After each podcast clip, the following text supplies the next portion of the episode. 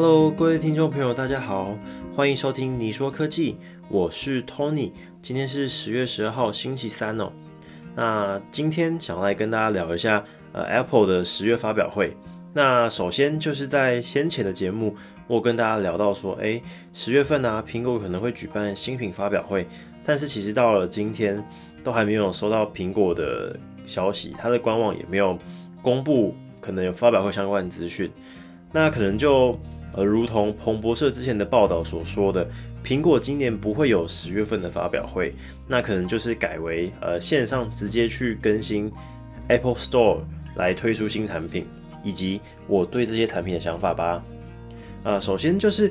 MacBook Pro，那在今年的 MacBook Pro 可能不会有呃太大幅度的。改变，因为毕竟其实在去年它的外观就已经有大改过，那今年的部分可能就是会针对它的晶片，可能会换成 M2 Pro 或是机体等做一些简单的性能调整，并不会有大幅度的更新。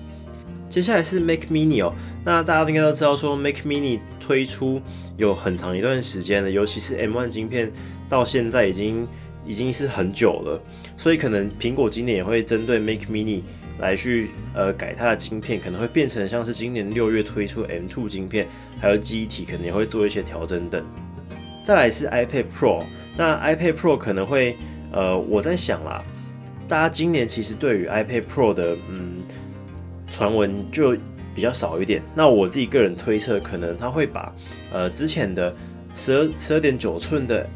Mini LED 下放到给十一寸来使用。然后也会去嗯改一下它的晶片，让它变成是新款的 M2 晶片。不过我个人其实就认为说，M1 晶片用在 iPad 上面到现在来说，都还没有让它的效能饱和，它都还是处于一个很嗯有点效能过剩的状况。其实就不知道苹果今年会不会再去改它的晶片，或是可能就针对它的荧幕啊，或是外观，或是推出一些新功能来做一些改变哦。那接下来是。iPad 十，那 iPad 十也是呃，其实近期来说呼声蛮高的一项产品，因为在这几天它有流出它的保护壳，就是 iPad 十的保护壳，那可以看到说，哎，好像会变成全荧幕啊，然后 Touch ID 会改位置啊，然后会长得像 iPad Air，会支援 Apple Pencil Two。那其实，嗯，以上这些功能对于呃大众来说，对于学生来说，其实是一个非常好的福音哦，因为。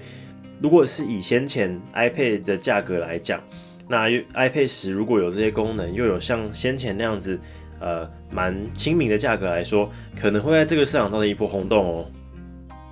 好，那至于苹果到底会不会更新这些产品呢？那就让我们继续看下去吧。接下来一则新闻是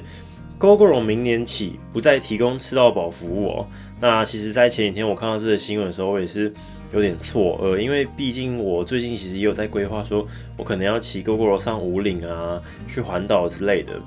看到这个新闻，我就只能说，好吧，那我得加快我这这两个计划的呃时程了。好，那首先来跟大家聊一下这件事情哦，就是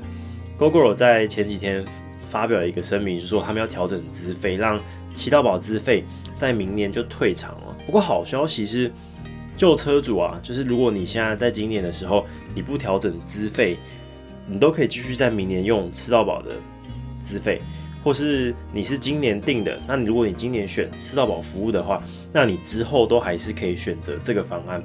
但是你在明年的话，你就没有办法选择这个方案。虽然说呃吃到饱退场对于高用量车主加入会有嗯可能会有些影响啊，毕竟跑外送的还是会需要一些吃到饱的服务。那如果因为取消了吃到饱而能改了改善了换电的体验啊，增加换到满电电池的几率，其实我相信对大多数的车主来说，应该会是一个比较有感的服务哦。那至于我个人的想法是，其实不用完全去除呃吃到饱的选项，或许可以改为每年都可以呃使用吃到饱两个月。但是不能连续开启，中间需要几个月来间隔。那这样也可以造福到爱骑车啊，或是爱游山玩水的人，或是想要去环岛的人，像我这样。不过，其实，在前阵子我就有感觉到说，诶，吃到饱这个服务可能早晚都会退场哦。毕竟锂电池的损耗本来就是占了呃占了整个维运费用的一大部分，再加上近年的能源转型。乌俄战争所造成的电价上涨，其实我相信对 Google 来说都是一个很大的负担呐。好，我们今天的新闻就到这里结束喽。我是 Tony，我们下次再见，大家拜拜。